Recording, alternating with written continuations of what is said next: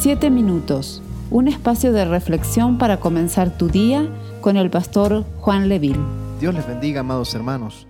Vamos a la cuarta parte del texto de Romanos capítulo 8, verso 28.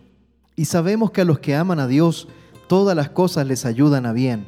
Esto es, a los que conforme a su propósito son llamados. Hoy día vamos a hablar sobre todas las cosas nos ayudan a bien. Les ayudan a bien viene del griego sinergo, que se puede traducir como trabajan juntas, cooperan, colaboran. Todas las cosas trabajan juntas, todas las cosas cooperan, todas las cosas colaboran para los que aman a Dios. De alguna manera Dios usa también las circunstancias adversas para que sea para el bien de sus hijos. La historia de José es un buen ejemplo. Había recibido sueños de parte de Dios, pero la envidia de sus hermanos lo llevaron a experimentar los momentos más duros de su vida. Cada situación que José vivió no parecía que le estaba ayudando. Sin embargo, cuando buscas a Dios, logras entender sus propósitos. Y esto es muy importante. Hay que buscar a Dios para entender sus propósitos. Génesis 50, 20 dice, palabras de José a sus hermanos. Vosotros pensasteis mal contra mí, mas Dios lo encaminó a bien para hacer lo que vemos hoy, para mantener en vida a mucho pueblo. Dios hace que las cosas al final te ayuden para bien.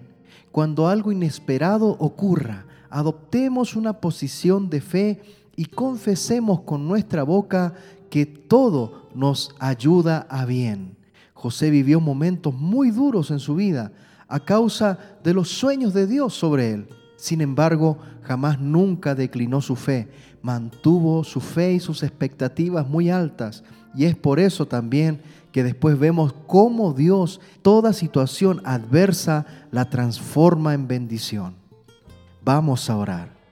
Amado Dios, en este día te damos gracias por tu Espíritu Santo que nos enseña tu palabra ese Espíritu Santo que nos guía, nos redarguye y nos fortalece.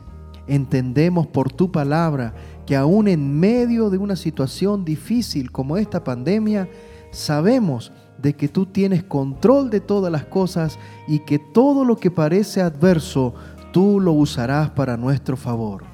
Ayúdanos a tener la paciencia y tener la firmeza en nuestra fe para esperar tus tiempos. En el nombre de Jesús. Amén y amén. Esperamos ser de bendición para tu vida. Comparte este mensaje con tus familiares y amigos. Dios te bendiga. No me dejará